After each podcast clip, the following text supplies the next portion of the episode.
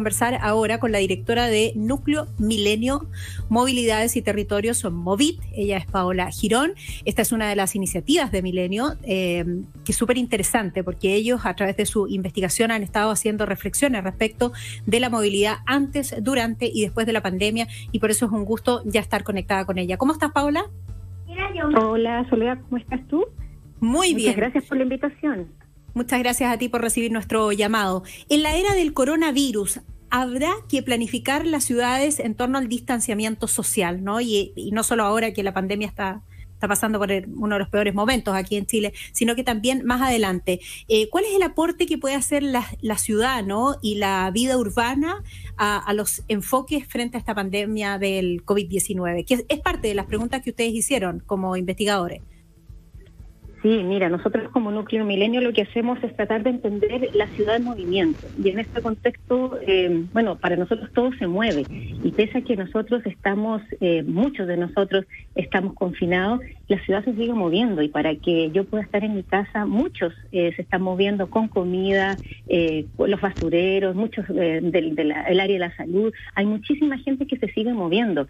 entonces, yo creo que es importante entender que, que eh, las ciudades em, se van a transformar, están en constante transformación, em, pero también hay que reconocer que hay, hay, hay muchas dificultades que estamos viviendo en ciudades como Santiago y en América Latina en general, eh, donde las, las, desigualdades que vivimos como ciudad, las, las eh, grandes desigualdades se han hecho muy evidentes en estos momentos. Entonces, en general, la pandemia no ha sido, o, por parte de las autoridades, el tema territorial no ha sido el eje de la discusión. Y lo que nosotros hemos estado viendo es que debería volverse el eje, porque es ahí donde suceden los contagios, las movilidades, las, las grandes problemas que estamos viviendo eh, por los confinamientos y por las, y por las cuarentenas. Claro que sí, porque somos nosotros las personas las que transportamos ese virus y en la medida en que nos movemos, transportamos también la pandemia. Junto a otro director de Movit, de Movit, perdón, que es eh, Walter y Milán, ¿no? Milán. Paola, estás trabajando tú en esta investigación para, para, observar lo que ya nos decías, cómo nos ha cambiado la vida cotidiana. ¿Cuáles son las primeras eh, conclusiones o hallazgos que, quieras comentar con nosotros hoy? Sí, nosotros hemos estado desde el principio, desde por lo menos unos dos meses, haciendo unas etnografías eh, virtuales, es decir, acompañando a personas que se siguen moviendo, médicos, eh, vendedores informales, eh, gente que se ha tenido que ir transformando eh, a lo largo de su trabajo. Y hemos visto cosas bien interesantes. Eh, por un lado, la cantidad de innovación que hay, la gente se va transformando rápidamente a medida que va cambiando el panorama. Entonces, todos los temas de trabajo, cómo se van cambiando, porque la gente necesita seguir trabajando en áreas informales como la venta de mascarillas y eso, pero también en el área del delivery, de las ventas, de las compras de, sobre todo como comida u otros tipos de necesidades. Y ahí hay harta transformación y adaptación que tienen las personas. Y por otro lado, también hay otros trabajadores que hemos tenido que empezar a hacer teletrabajo. Eh, y cómo adaptamos las formas de, eh, por ejemplo, tenemos médicos que tienen que cambiar las formas en que trabajan con sus pacientes. Eh, y todo es una, es una adaptación constante para poder enfrentar estos, estos momentos que estamos viviendo. vemos mucho de eso y también vemos mucha, mucha necesidad en términos de los cuidados. Eh, lo que ha surgido como algo fundamental tiene que ver con los cuidados, eh, los afectos, pero también cómo, cómo cuidamos a nuestros seres más cercanos, a las personas que se enferman, a los adultos mayores, eh, y cómo esa red de cuidados que requiere, y siempre requirió, nosotros siempre estudiamos los cuidados en la ciudad, se vuelve patente y se vuelve importante y se vuelve quizás más que la eficiencia de la ciudad, yo creo que hacia donde deberíamos ir pensando es cómo reproducimos la vida y cómo vamos a pensar eh, las ciudades como el eje sea cuidarnos.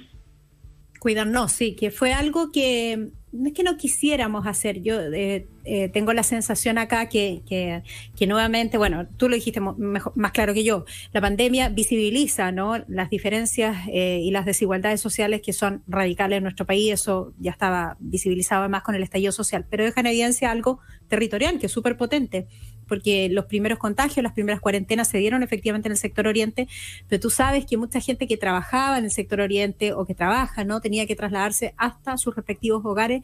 Entonces teníamos, tenemos dos tipos de cuarentena, esa que se vivió en el sector oriente en su minuto y luego cuando eh, surgió la preocupación porque la pandemia se extendía hacia los sectores más vulnerables donde hay mayor hacinamiento, etcétera. Pero ese cruce completo de la ciudad para llegar a un puesto de trabajo es lo que tenemos que repensar, ¿no? Es repensar, pero también entenderlo cómo, vivimos. Es que a veces a nosotros se nos olvida que no todo el mundo puede querer trabajar. Somos un país con inmensas desigualdades, con un 30% de informalidad en el, en el empleo. Eh, hay, hay situaciones que nosotros eh, pareciera ser y es algo que ha salido recurrentemente, como que nosotros no conociéramos nuestros territorios. Y eso es algo que a nosotros nos preocupa mucho. Ni los expertos, ni las autoridades, ni los políticos parecieran conocer sobre lo, cómo vivimos en Chile. Eh, entonces se emiten eh, eh, cuarentenas sin entender que las personas no pueden vivir aisladas en sus territorios sin salir. algo distinto. Nosotros nos contaba la otra vez una, una académica en México. En México, entendiendo la fragilidad de los territorios, los enfoques han sido mucho más eh, integrales, es decir, eh, las, las, y, no, y no necesariamente sean mejores o no, pero sí la, la visión es mucho más integral de entender las personas en sus territorios con sus complejidades. Algo que aquí pareciera que asumimos que todos podemos teletrabajar y todos más o menos eh, vivimos en el, en el, barrio alto de Santiago. Eh, y no es así. Y en regiones también están viviendo situaciones muy distintas. eso quería comentarte, eso quería comentarte, porque la investigación de ustedes se extiende también a regiones donde son otros mundos también y otras, eh, otras territorialidades, otras realidades también, etcétera. Entonces, ustedes pudieron extender también los brazos de su investigación para sacar conclusiones importantes, por ejemplo, respecto a lo que ocurre en el norte o en el sur del país. Nosotros en otras investigaciones siempre lo hemos hecho. En esta está un poco más, sabemos de Valparaíso, un poco más de Concepción, eh, pero claro, las realidades nacionales son muy distintas y uno de los reclamos que recibimos constantemente es que muchas de las medidas que se toman son pensando en Santiago y en regiones eh, suceden cosas muy distintas. Eh, entonces yo creo que lo que nos está pasando es nos están develando, se nos está mostrando un país que quizás algunos no quieren, eh, pero es nuestra realidad. Y entonces, ¿cómo enfrentamos esta realidad? Eh, y hay, que enfrentarla con, con, otros lentes, otras miradas y aprender un poco de, cómo estamos siendo y cómo estamos viviendo. Eh, mucho se habla de esta ciudad inteligente, de la tecnología, de incorporar nuevos sistemas tecnológicos y aplicaciones, cuando la mayoría de la población no entra dentro de eso. Eh, otros ejemplos de otras ciudades que, que intentan eh, trabajar con ciudades inteligentes, la inversión en infraestructura y la capacidad que tienen esas ciudades es muchísimo mayor que la improvisación constante de, eh, tú hablabas hace un rato sobre las intervenciones temporales tácticas. En Chile no estamos en condiciones para seguir improvisando con intervenciones temporales. Hay unas carencias de infraestructura, de servicios, de, de servicios y de vivienda eh, importantes, que es importante y es relevante y es urgente de empezar a atacar. Seguir eh, con intervenciones parciales, temporales, parche, nos va a llevar a, lo que vimos ahora en, Bandera. Se intervino una, calle con pintura y a los meses ya se acabó. Mm. Por ejemplo, Tienes razón, fíjate, eh, sí. Yo también ahí puede que me haya pasado tres pueblos. Uno como que intenta soñar con, con, con una ciudad del futuro, pero, pero es efectivo lo que tú dices, las carencias y, y, los desarrollos y probablemente las inversiones más potentes debiesen estar en, en, en cambios más estructurales. Sí, sí, y es importante como observar lo que nos está pasando. Yo creo que hay iniciativas interesantes y que hay que mirar de cerca. Eh, esto que se está hablando sobre las ciclorrutas es importante mirarlas, eh, pero con el objetivo. Ayer hablábamos con, con algunos alcaldes eh, sobre que es muy interesante esta iniciativa porque hay distintos municipios además y viene desde el conocimiento de los ciclistas estas ciclorrutas alternativas que se están creando, pero ojalá que no se queden en intervenciones tácticas. Eh, y, que, y que haya una inversión importante a futuro eh, de, intervenciones sólidas en las ciudades. Paola, y en ese sentido, eh, ¿cuál te parece, luego la investigación ¿no? y buscando, buscando las propuestas concretas que ustedes pueden hacer, cuál te parece que es la, la urgencia o la prioridad, perdón, o debiese serlo? A ver, yo creo que hay harto que pensar en términos de inversión eh, importante en la conexión de los barrios más periféricos con el resto de la ciudad. Es difícil pensar que todos vayamos a seguir teletrabajando porque la gente se mueve y los lugares donde están los trabajos no son en estos barrios. Y en estos lugares se requiere inversión importante y se requiere planificación urbana. Es decir, que si va a haber un trazado de metro, que el trazado de metro no sea por la demanda, sino por una intención urbanística de desarrollar ciertas áreas de la ciudad que requieren mayor desarrollo. Eh, y eso en este momento en Chile no existe. No y eso son cosas no hay una... Claro que sí, no respondiendo a la demanda, sino a cómo quieres planificar. Claro, claro, porque si si tú solamente respondes a la demanda, vamos a seguir con lo mismo. Mientras que si uno empieza a pensar, por ejemplo, eh, si van a haber nuevas estaciones de metro que generan una plusvalía impresionante en la ciudad, ¿hacia dónde se va a, invertir eso? Porque son recursos del Estado que van a invertir en los territorios eh, y cómo se van a, ganar, cómo van a, cómo van a ganar los habitantes de esos territorios y cómo se va a, planificar y decidir sobre el futuro de nuestras ciudades en este sentido. Eh, y eso a nosotros nos parece preocupante porque esa no es la discusión que tenemos en Chile en este momento. Sí, te voy a poner el, ejemplo, uno de los ejemplos eh, que, se dio en el último tiempo, ¿no?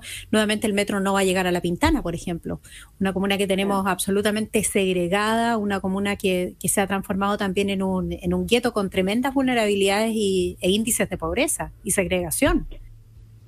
Sí, sí, e, e, imagina, yo creo que algo que está sucediendo también, se habla un poco como que el fin del transporte público y no, yo, yo no lo veo así, eh, es al contrario, yo creo que eh, si, si, si, lo vemos como, como, como una posibilidad del transporte individual eh, y el transporte eh, privado, vamos a llegar a un colapso en términos de ciudad. Eh, esta pandemia va a pasar y yo creo que va a pasar un tiempo donde va a haber mayor restricciones y mayor distanciamiento social, pero tenemos que pensar en, en, ciudades mucho más integrales, en ciudades que respondan a las necesidades. Hay, hay varios temas que van a empezar a surgir. Yo creo que el tema de la alimentación, de cómo hacemos un tipo de, alimentación más sustentable, más cercano, cómo eh, estas, estas logísticas que implican las grandes eh, cadenas de, de, comida, el tema del reciclaje, eh, el tema de, de, de, cómo llevar a cabo sistemas de ciudad que integren más que segreguen. Nosotros, por un lado, en Chile tenemos la planificación urbana que la realiza en parte el Ministerio de la Vivienda y Transporte por otro lado y el Ministerio de Obras Públicas por otro lado. No existe una posibilidad de pensar integralmente este territorio. Son metodologías distintas, son diagnósticos distintos, son enfoques muy distintos eh, y entonces también es empezar a recoger, y yo creo que esta iniciativa de los ciclistas es interesante porque se recoge la inteligencia ciudadana, pero eso se tiene que vincular con eh, eh inversión en infraestructura, inversión real eh, de lo que se requiere. y ahí nosotros, para nosotros como, como núcleo milenio, más que pensar en el modo, nosotros pensamos en los trayectos, pensamos en la vida cotidiana de las personas, pensamos en cómo, y sobre todo en temas de, por eso, alimentación, cuidados, cómo esas tareas se hacen más llevables para las personas. Eh, yo tengo que llevar a mi hijo al colegio y después tengo que ir a comprar y tengo que ir al doctor y tengo que hacer todos estos multipropósitos que tienen que estar acompañados con un buen sistema de planificación. Por ahora lo que lo que predomina son los viajes pendulares eh, que generalmente lo hacen hombres, eh, mientras que muchas mujeres se mueven eh, por la ciudad y eso va a volver a suceder. por ahora estamos en un momento complejo, pero la gente, va, los niños van a volver a los colegios, vamos a tener que volver a salir a comprar, vamos a seguir con nuestros trámites. Entonces, ¿cómo reconocemos nuestras vidas cotidianas y vivimos para reproducir mejor nuestras vidas? Eh, y no para una ciudad más eficiente no para perseverar ¿no? En, el, en la diferencia. Súper interesante tu análisis. Ojalá podamos conversar más adelante también eh, para ir observando más de los datos, de la investigación que ustedes están haciendo y las propuestas también. Paola Girón, directora de Núcleo, Milenio, Movilidades y Territorios Móvil. Eh, nuevamente, gracias por tu tiempo. Que tengas buena tarde. Muchas gracias, Soledad. Nos vemos. Estamos aquí.